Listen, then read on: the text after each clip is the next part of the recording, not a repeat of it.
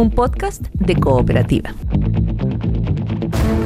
Este es el podcast de El Diario de Cooperativa, una presentación de cooperativapodcast.cl, otra forma de escuchar.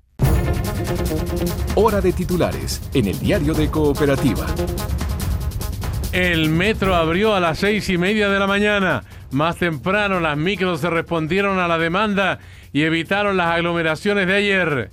En la línea 2 está suspendido el servicio express. Municipio de Rapanui confirma el primer caso de coronavirus en la isla. Hay dos personas fallecidas en Chile. Gobierno alista control clínico de la salud privada.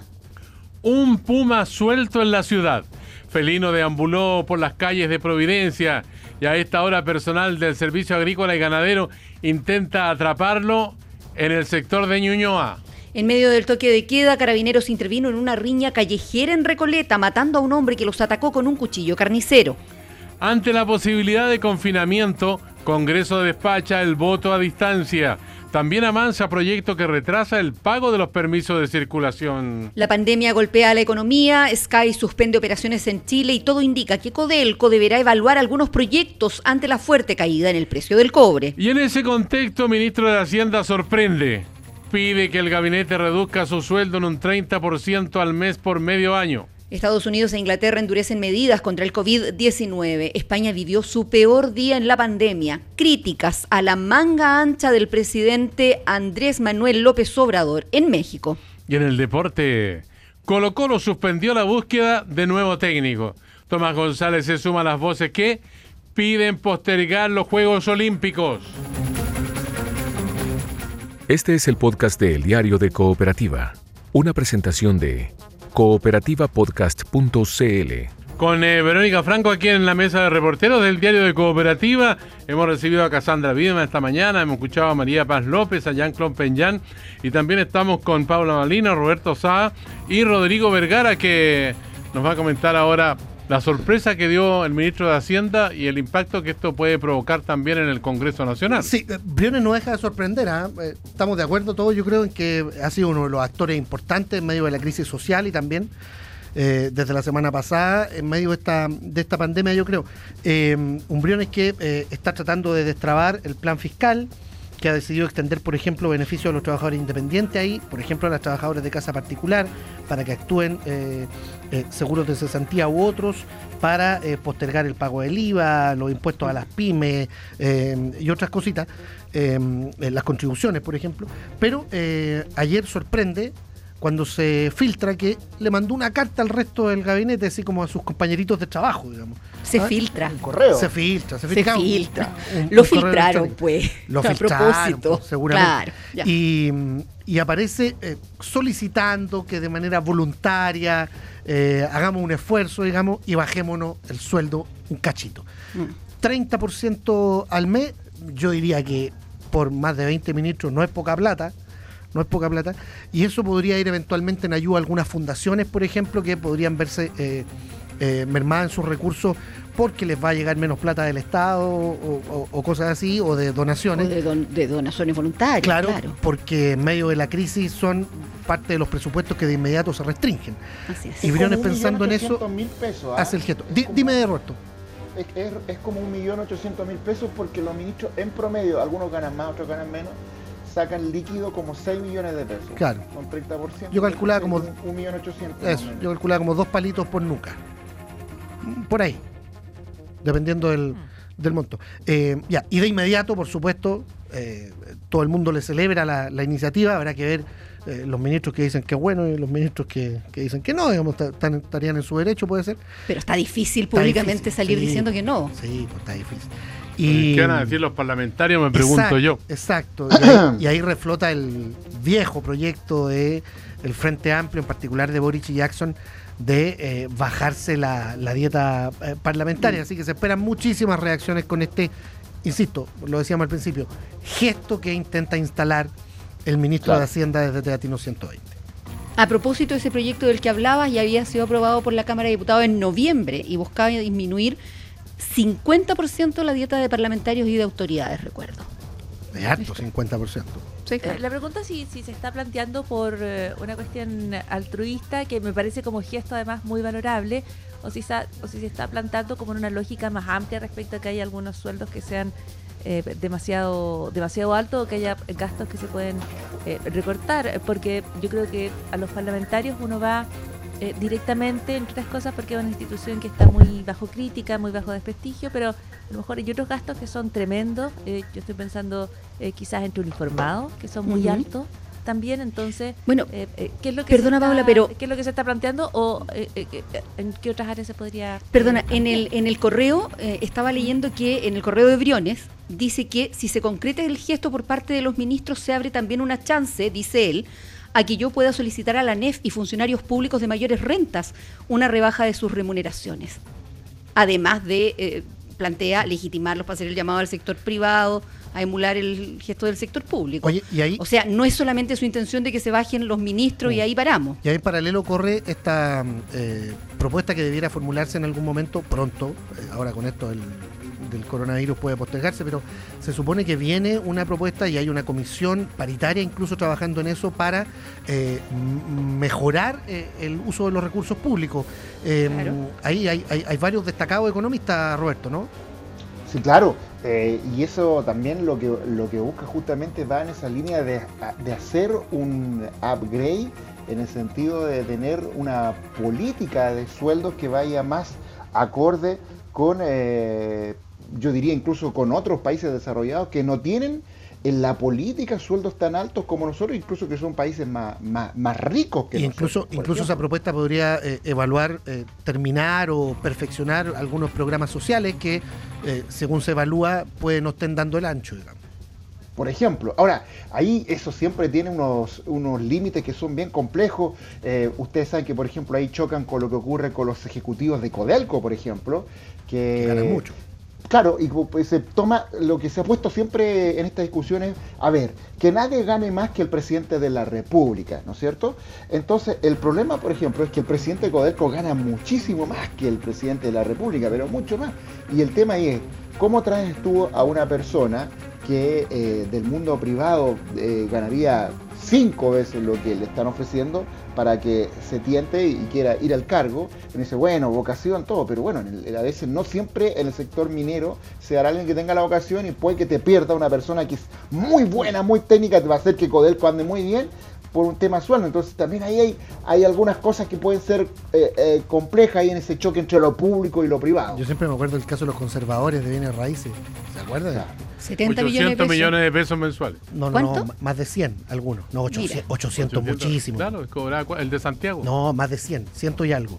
Claro, ahí 140. hay una área Ocho- donde- donde No, vamos a 800 tener- sería. No, no, es como Oye. 140. Sí, por ahí. Por ahí Hay que- quienes miran con alguna distancia de todas maneras este, este mensaje, este correo del ministro de Hacienda y dicen, bueno, entonces esto ya no sería una rebaja de sueldo, como se estaba planteando en el Congreso, sino una donación voluntaria que en el ámbito privado. Claro. ¿Mm? Sí, no, Ahora, a, No a se mí la duda, la duda que me queda si esto va a tener el efecto dominó que uno piensa que debería tener, por ejemplo, con intendentes, gobernadores, jefes de servicio, que voluntariamente también eh, se pongan en estas circunstancias, además de los parlamentarios, como se ha señalado. ya. Bueno, eh, en otra señal, en otro gesto, eh, se ha informado en las últimas horas que la televisión pública, donde tú trabajaste, Roberto, hasta hace poco, TVN, 10 eh, años eh, estuvo negociando, estuvo eh, reporteando ahí entre los pasillos y finalmente hay eh, agua en la piscina para rebajarle sueldo a los rostros, que son eh, muchas veces los que más ganan, incluso más que los ejecutivos,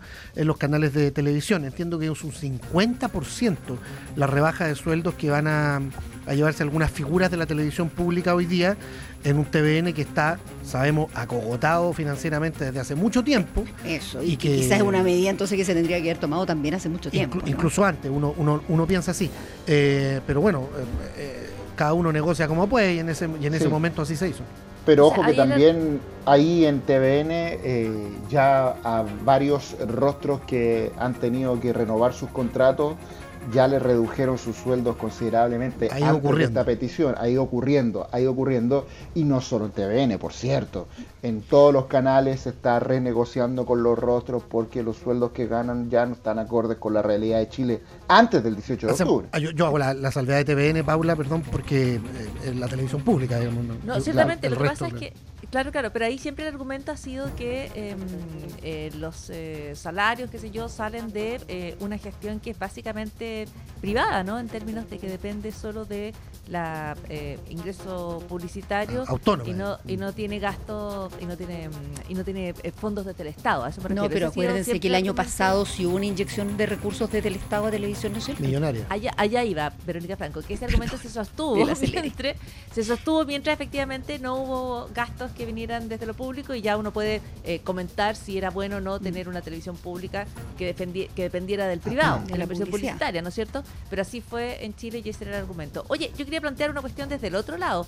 A ver. eh, porque, porque una cosa es que eh, algunos sueldos más altos se rebajen y entreguen donaciones y otra cosa es bajar el costo, el costo o el ritmo de gastos para las familias. Y estaba viendo lo que había planteado la Universidad de Chile en términos de revisar de manera inédita el cobro de aranceles eh, tras la suspensión de las clases eh, presenciales. Eh, yo creo que esa es una pregunta que está eh, abierta, no sé si ustedes lo ven así, pero Gran pregunta. hay mucha educación que se está haciendo de manera no presencial, de manera online. Y yo sé que se le sigue pagando al- a, los profesores, por supuesto, pero, pero se está dando, o sea, se está, se está dedicando la educación a Mm. familias que hacen mucho esfuerzo para pagarla y Y de no- manera y de manera no presencial Claro. no es lo mismo. No es la misma calidad del servicio que tú estás contratando, por así decirlo. eh, baja aún en la educación. Yo como que pienso es una cuestión tan crítica, eh, cuesta mucho, es un gran, gran costo para las familias, son deudas, son créditos en muchos casos y además la eh, calidad no es la misma, entonces creo que ahí hay una pregunta. Bueno, ayer hablaba de ese tema con eh, lo que queda del día, con la Paula Bravo, con Mauricio Bustamante, el rector de la Universidad de Chile, ¿ah? que, eh, dicho sea de paso, anunció también que se va a postergar la entrega de los pagarés por parte de los estudiantes. No, no, algo que tendría que ocurrir durante este mes de marzo ya no va a ser sino hasta después de que eh, termine la emergencia que estamos viviendo por el COVID-19. Eventualmente, espera uno, hay otras universidades, tanto del Consejo de Rectores como fuera de él, eh, universidades privadas que eh, sigan también en esa línea y Es que, que- adecuen eh, sus cobros. Sí, porque es delicado además lo que dice la Paula, que esto sea a distancia, hasta cuándo va a soportar ese sistema, eh, eh, qué tanto espacio hay para evaluar eh, de manera uniforme a todos los que hoy día no están yendo a clase. hay, hay riesgo incluso de perder el semestre y así lo han reconocido en privado algunos algunos actores de la educación. Claro, sin ningún entrenamiento previo. Eh, quiero redondeárselo con una, co- con una cosa cortita. Yo destaco mucho el gesto de, de Briones aquí y en otros ámbitos. El ministro ha estado en todas las crisis a la altura y cuesta estar a la altura en las crisis. Con el tono adecuado, diríamos.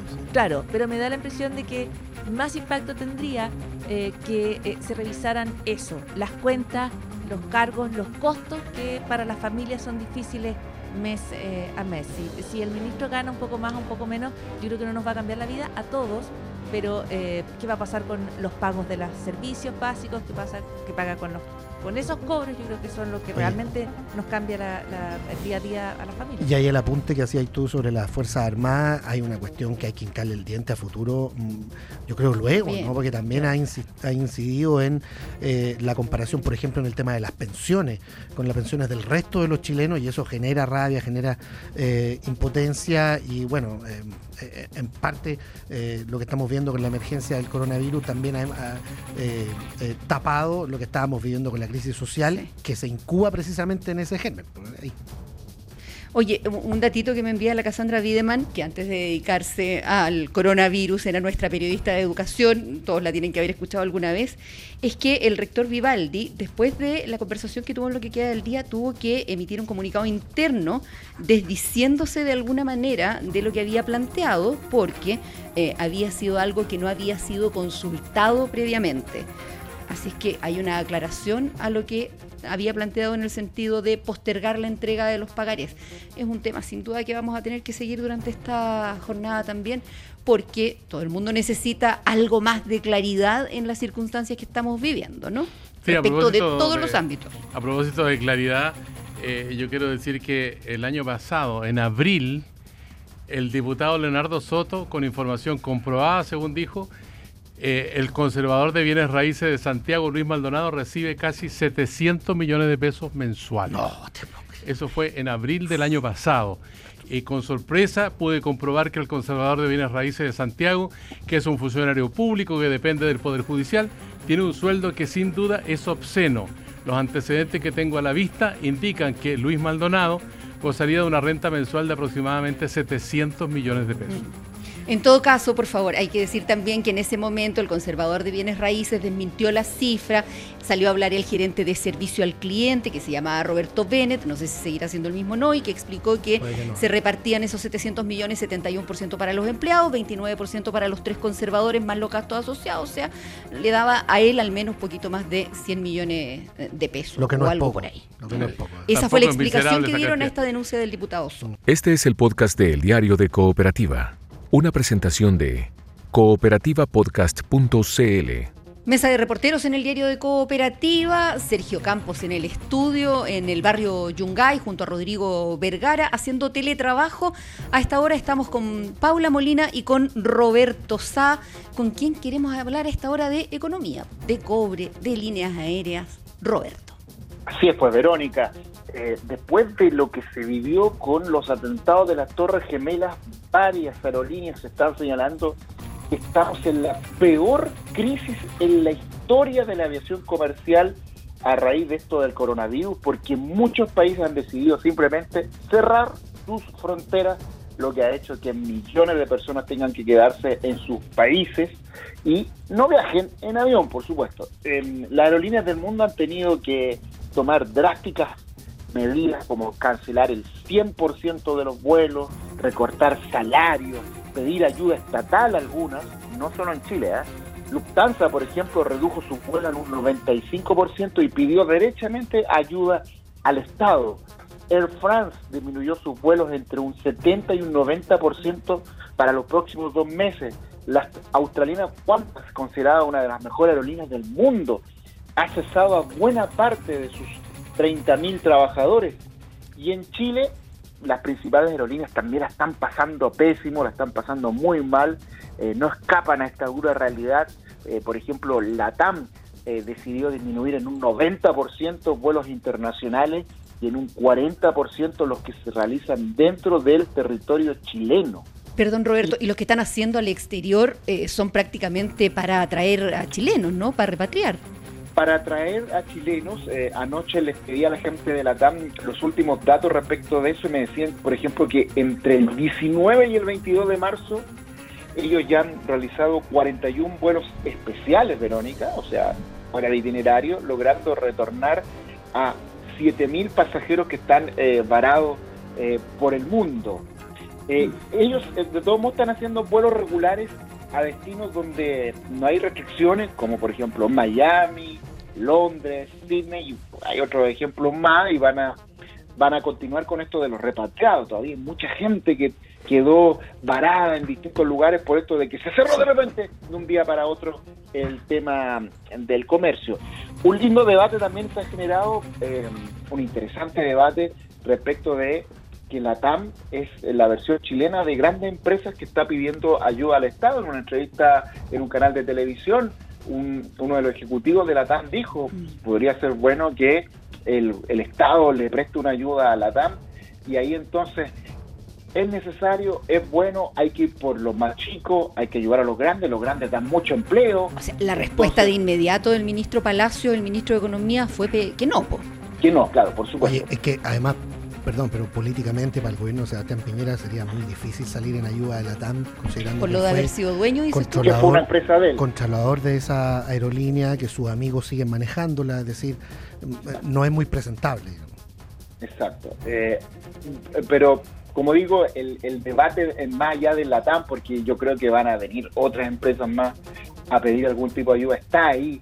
Eh, por ahí Velasco dice, Andrés Velasco, el ex ministro de Hacienda, decía, no hay que mirarlo desde el punto de vista de la empresa o el nombre de la empresa, sino que de la posibilidad de salvar empleo. Sí, Bueno, claro, ahí pero ahí, pero ahí, lo decíamos ayer, Roberto, otra cosa es, por ejemplo, hacer una suerte de... Eh, eh, estatización. Claro, claro, o de acuerdo en donde yo hoy día te rescato, te salvo, pero después tú me... Me devuelves. Me devuelves de alguna manera.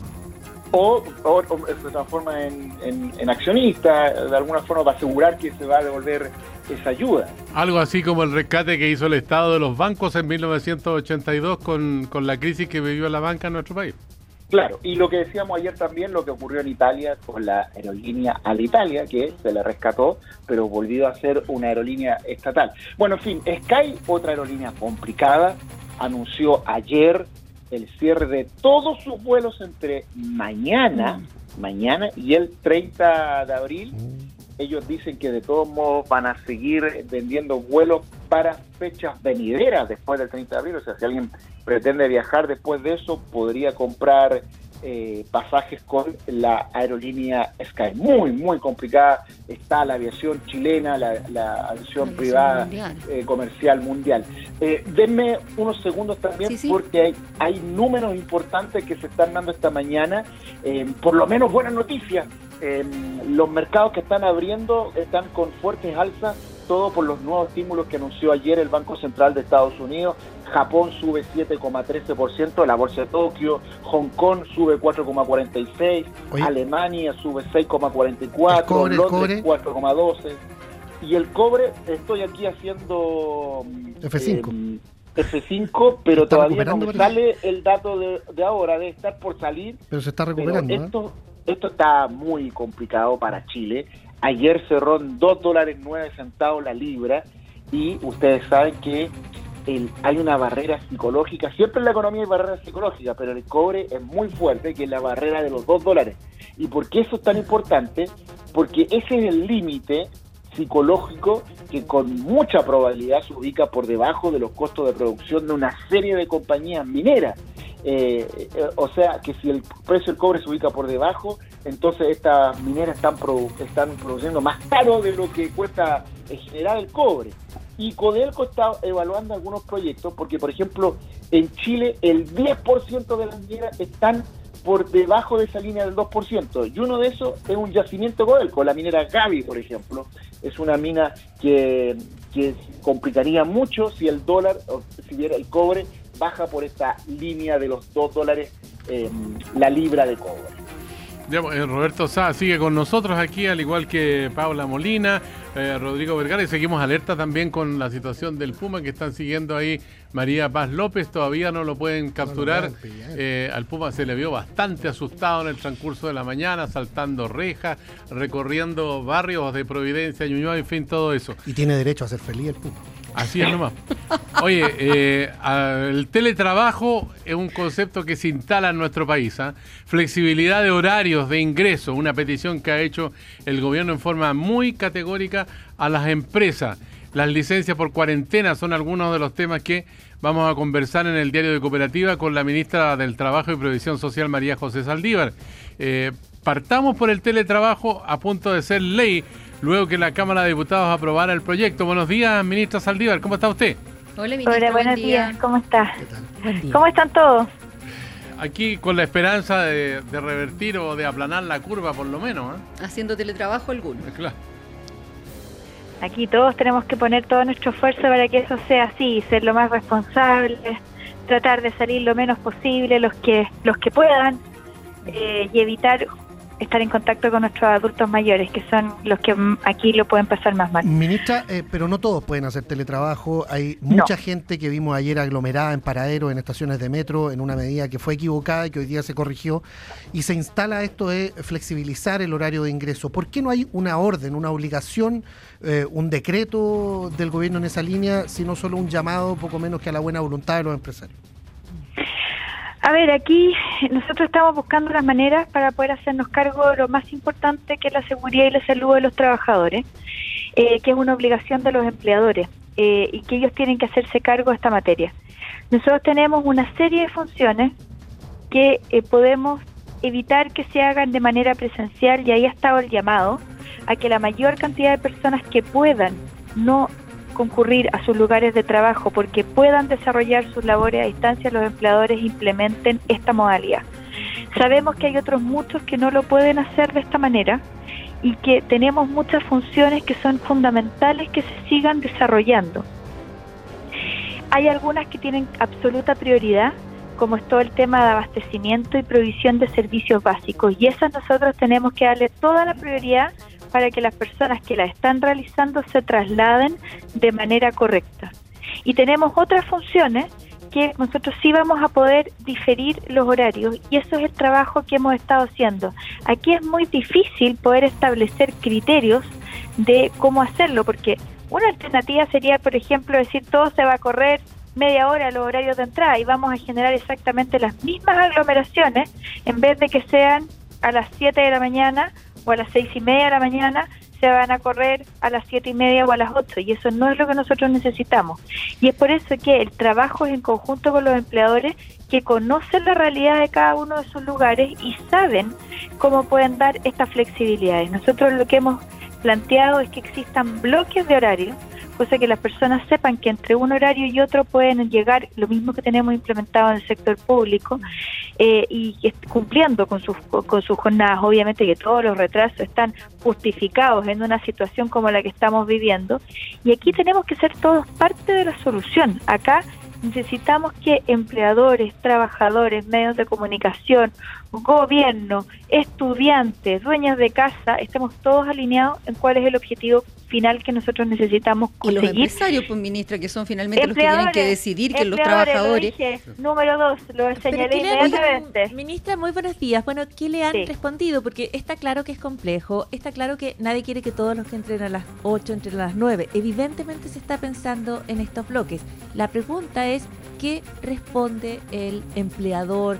Eh, ¿Qué están diciendo? ¿Cuál es, ¿Dónde se está avanzando y dónde no? ¿Y con qué premura? Porque las personas están juntándose en el metro ayer, en la micro hoy día y cada tarde y cada mañana y son los más vulnerables, los que menos se van a poder eh, o, o menos se pueden cuidar en este minuto. Nosotros hemos tenido reuniones y conversaciones con distintos gremios en los cuales nos han señalado cuáles son sus planes. Normalmente el problema nosotros lo tenemos en que de los gremios baje a la totalidad de los empleadores de ese gremio y sobre todo a los más chiquititos. Nosotros, por ejemplo, conocimos durante el fin de semana el plan que el gremio de la construcción iba a implementar para sus eh, faenas y en ese caso establecía estas flexibilidades de horario. Y vimos que el día lunes muchas de las personas que estaban aglomerados eran eh, obreros de la construcción que no habían recibido esta información por parte de sus empleadores y que estaban tratando de llegar a sus lugares de trabajo que tradicionalmente comienzan a muy temprana hora, antes de las 7 de la mañana están llegando ya a la faena, eh, para seguir trabajando. Entonces, aquí también había un tema de comunicación. El toque de queda se decreta durante un fin de semana y los mecanismos de comunicación a lo mejor nos han fallado y ahí tenemos que ver cuáles son los mecanismos más eficientes para poder bajar esta información a todos los empleadores y a todos los trabajadores. Ministra Saldívar, tengo un par de preguntas bien, bien concretas eh, que han llegado principalmente a través de, redes sociales. ¿Me puedo autodeclarar en cuarentena? ¿Le puedo decir a mi empleador, sabes qué? Tengo un hijo que estuvo con un amigo que eh, resultó positivo para coronavirus y por lo tanto yo creo que también me tengo que quedar en mi casa. No, uno no se uno no se puede declarar en auto, uno no se puede autodeclarar en cuarentena, pero claramente si uno le explica al empleador que uno está en una situación de esta naturaleza, el empleador en virtud de su deber de proteger eficaz la vida, la salud y la seguridad de sus trabajadores, debiera de tomar las medidas para evitar que esa persona eh, eh, contagie al resto de los trabajadores. Si están eh, pagando todas las licencias por cuarentena, ¿en qué momento me la empiezan a pagar, ministra? A ver, con respecto al tema de las licencias médicas, las licencias médicas se pagan a, a todas aquellas personas que tienen una licencia médica que, se le, que, que ha sido emitida eh, y que el diagnóstico está dentro de los tres códigos, la Seremia de Salud habilitó unos códigos especiales para el caso de esta pandemia que estamos viviendo y esas licencias médicas se autorizan de manera inmediata. ¿Y por qué aparecen algunas, perdón, algunas fotografías incluso que dicen bloqueada para pago de licencia? A ver, lo que pasa es que la Seremia de Salud, perdón, el, el, el sistema de salud estableció que que por la fase en la cual nosotros estábamos hoy día, estábamos en la fase 4, las licencias médicas por contagio, eh, que no fuera contacto directo, ya no operaban. Esta fue una decisión epidemiológica que tomó el Ministerio de Salud y como ustedes saben, las decisiones en esta materia han ido variando según la evolución de la enfermedad. Por lo tanto, esa fue una decisión que se tomó en un momento que respondió a factores sanitarios y nosotros tenemos que estar a lo que establezca la autoridad sanitaria respecto de lo que viene a continuación. Es, son ellos los que establecen cuáles son las licencias médicas que se deben entregar y por qué tipo de diagnóstico. Ministra Saldívar, ¿cómo está? Buenos días, Roberto Buenos días. Saludos, ¿qué tal? Ministra, quería llevarla a la noticia también importante que ocurrió ayer en el Congreso con el proyecto de teletrabajo. Finalmente sale este proyecto que costó harto que que saliera y mire ahora justamente cuando necesitamos que eh, todo lo del teletrabajo esté súper ordenado, planificado, todo. Yo quisiera que usted por favor nos explicara este proyecto, qué nos va a brindar respecto de lo que no teníamos antes, qué ordena, qué, qué estipula, qué dice respecto de, las personas que estamos en, nuestras casas con nuestros computadores trabajando para la pega, qué, qué es lo que señala, qué es lo que había antes, qué es lo que hay ahora, por favor. A ver, yo primero, antes de contestar eso, que lo voy a contestar con todo detalle, quiero decir que este es uno de los tres proyectos laborales de protección a los trabajadores. Y este es uno de los proyectos porque no todos los trabajadores van a poder realizar trabajo a distancia. Tenemos la realidad que es lo que nosotros hemos visto de personas que deben concurrir a sus lugares de trabajo. Tenemos que hacer que sea con seguridad y además manteniendo en la medida de lo posible la totalidad de sus ingresos. Los otros dos proyectos que se van a comenzar a tramitar eh, el día de hoy son el de reducción de la jornada, que lo que busca este proyecto es evitar las aglomeraciones, evitar que haya una gran cantidad de personas en un determinado lugar y que entonces podamos pactar una jornada que sea menor que el empleador pague el 50% de ella y con cargo al seguro de cesantía se pague un diferencial para que la persona pueda mantener al menos el 75% de sus ingresos y el proyecto de suspensión de jornada en aquellas funciones que no pueden seguir funcionando o aquellas personas que por distintas razones, como por ejemplo cuarentena, no van a poder seguir funcionando y que es necesario que mantengan sus ingresos, poder entonces tener nosotros una herramienta que permita que sí romper la relación laboral para que esa persona no pierda todos sus derechos que ya tiene adquiridos, pueda recibir un ingreso a pesar de no estar trabajando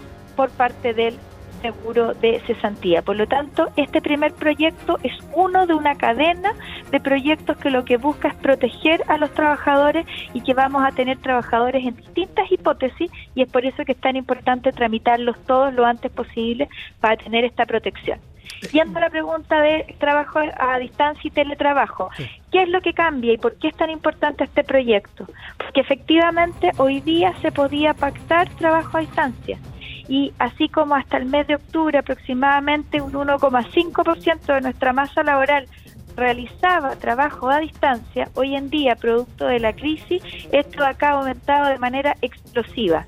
Lo primero es que no tenemos antecedentes de cuántas son las personas que están haciendo hoy día trabajo a distancia porque no existe la obligación de registro. La ley establece esta obligación y por lo tanto vamos a saber cuántas son las personas que están realizando trabajo de esta manera. Trabajo que va a permitir que no se modifiquen, que no se perjudique en ningún caso los derechos de los trabajadores. La remuneración se mantiene la misma que estaba pactada antes. Pero la, pero la jornada puede extenderse hasta 12 horas, ministra, en el, de acuerdo al proyecto. Ese es el periodo de desconexión 12 horas no más. Eso es súper importante porque hoy día la ley establecía, los que están hoy día con trabajo a distancia, la ley establece que no están sometidos a jornada, que no tienen jornada, por lo tanto podrían estar conectados absolutamente todo el tiempo. Lo que establece este proyecto es corregir esa hipótesis, estableciendo dos alternativas para el trabajador y que el trabajador es quien decide. La primera, decidir mantener exactamente la misma jornada que tenía en su lugar de trabajo o decidir que quiere tener una jornada flexible. Y esto acá no se va a dar en la época de la crisis. Esta jornada flexible puede ser en otro tipo de situaciones, cuando nosotros sí podamos salir de nuestros hogares, porque nosotros queramos, por ejemplo, ir a hacer las compras del supermercado durante la mañana porque hay menos gente o porque queremos ir a buscar y ir a dejar a nuestros hijos. Por lo tanto, voy a interrumpir mi jornada entre las 3 de la tarde y las 4 y media, que es normalmente el horario de salida de los niños de los colegios. Si yo quiero optar por esta segunda modalidad, que es poder hacer otras cosas durante mi jornada laboral, que es lo que normalmente no podemos hacer todas las personas que trabajamos de manera dependiente, yo voy a tener el derecho a tener una desconexión absoluta de 12 horas. Esto acá es absolutamente vanguardista. No hay ningún otro país en América Latina que tenga este derecho a desconexión. Y esto quiere decir que yo como trabajador voy a distribuir mi jornada como yo quiera. Yo voy a poder trabajar dos horas en la mañana, después tres horas a mediodía, voy a distribuirla y mi empleador durante esas 12 horas no se va a poder comunicar conmigo, no me va a poder mandar correos electrónicos, no me podrá dar instrucciones, no me podrá llamar. Ministra, y eso significa entonces este derecho a la desconexión. Antes que, antes que se nos acabe el tiempo, 10 segundos, ¿se ¿está disponible usted a reducirse el sueldo? A ver, nosotros hemos dicho desde el primer día que nosotros vamos a tener que ser todos parte de buscar una solución a lo que estamos viviendo. Y eso ahí es un tema que es súper importante. Nosotros estamos planteando hoy día que como, como sociedad completa tenemos que asumir la crisis que se está viviendo y justamente el tema de los ingresos es uno de los temas que va a afectar de mayor medida a todos nuestros trabajadores y por cierto que tenemos que ser todos conscientes de ello. Asumimos que sí. Ministra María José Saldívar, gracias por haber conversado con el Diario de Cooperativa. Que tenga buen día. Muchas gracias, adiós. Este es el podcast de El Diario de Cooperativa, una presentación de cooperativapodcast.cl. Estamos en la mesa de reporteros junto a Sergio Campos y Rodrigo Vergara, que están en el estudio de cooperativa y en el barrio Yungay. Estamos haciendo teletrabajo con Roberto y con Paula Molina, con quien damos una vuelta al globo hablando de coronavirus, de COVID-19, Paula.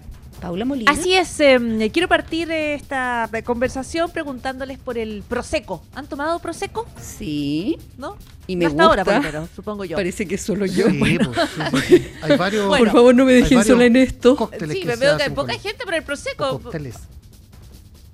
No, habla muy bien de, de lo sano que está el equipo en estos días en los cuales, claro, a veces eh, una, una pequeña copita puede ayudar con el estrés. No puedo La cosa es que en- el pueblo de. Euganeo es...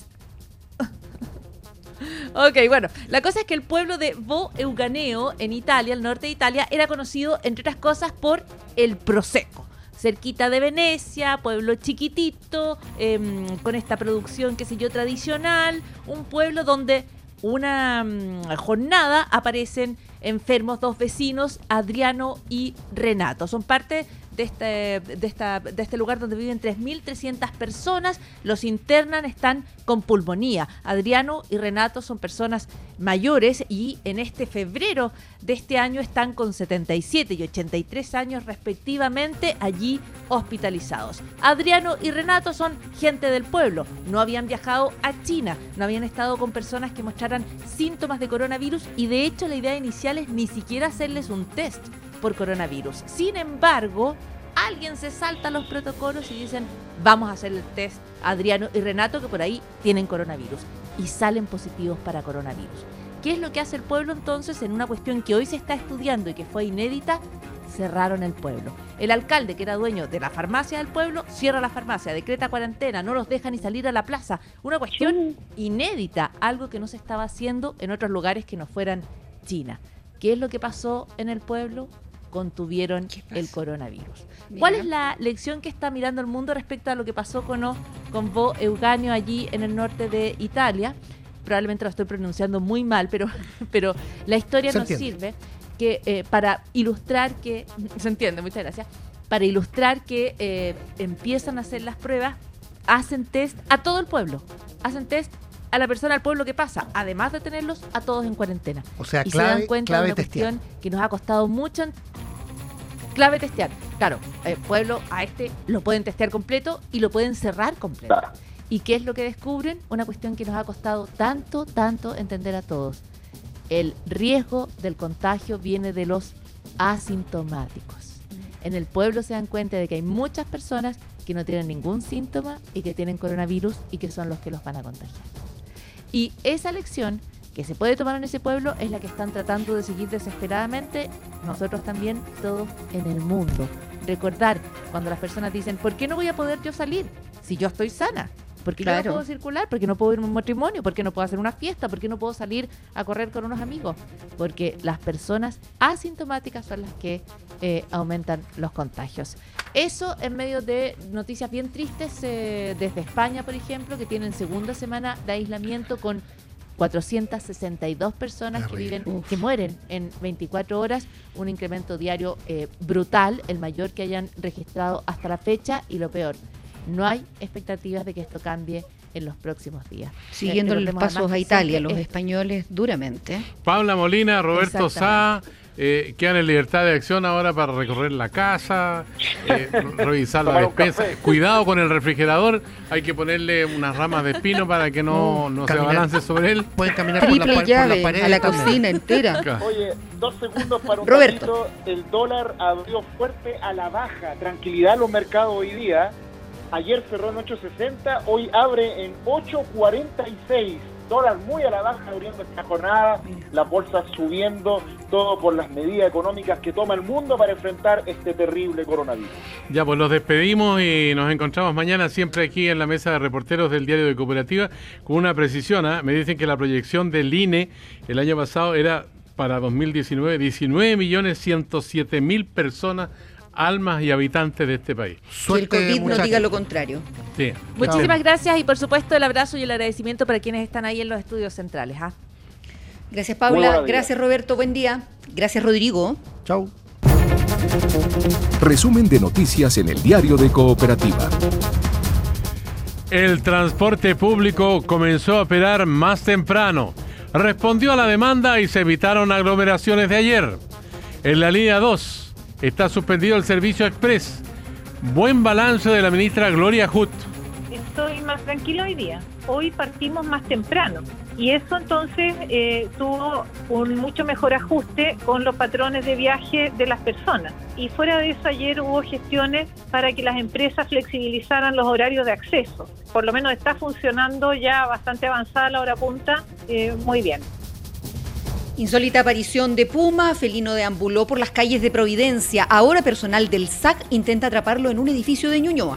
Y me voy en mi furgón y voy por la esquina de Pucuro con Ricardo Lyon y de repente veo este animal que pensé que era pensé que era un perro primero y después lo empiezo a seguir y, caché que era un puma. Y de ahí empezó a caminar por los leones hacia Pucuro de nuevo, pero se devolvió por los leones hacia Leodoro Yañez. Y ahí yo llamé al tiro a la paz ciudadana y después empecé a llamar a la cooperativa porque como siempre lo escucho en la mañana, Pese a cuarentena en Rapa Nui se confirma el primer caso de coronavirus. Hay dos personas muertas en Chile. Gobierno alista control clínico de la salud pública. Ante la de la salud privada. Ante la posibilidad de confinamiento, el Congreso despacha el voto a distancia. También avanza proyecto que retrasa el pago de los permisos de circulación y el teletrabajo listo para ser ley. La ministra María José Saldívar pidió flexibilidad laboral. Y ahí ha estado el llamado a que la mayor cantidad de personas que puedan no concurrir a sus lugares de trabajo porque puedan desarrollar sus labores a distancia, los empleadores implementen esta modalidad.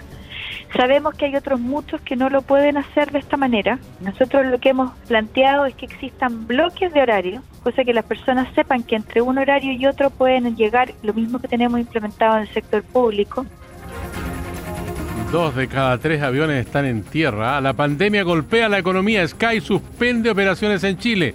Y todo indica que Codelco deberá evaluar algunos proyectos ante la caída del cobre. Ministro de Hacienda sorprende y pide que el gabinete reduzca su sueldo en un 30% mensual. Estados Unidos e Inglaterra endurecen medidas contra el COVID-19. España vivió su peor día en la pandemia. Críticas a la manga ancha del presidente en México. Aquí termina el podcast de El Diario de Cooperativa. Lo escuchas en vivo de lunes a viernes desde las 6 de la mañana y todos los días en cooperativapodcast.cl.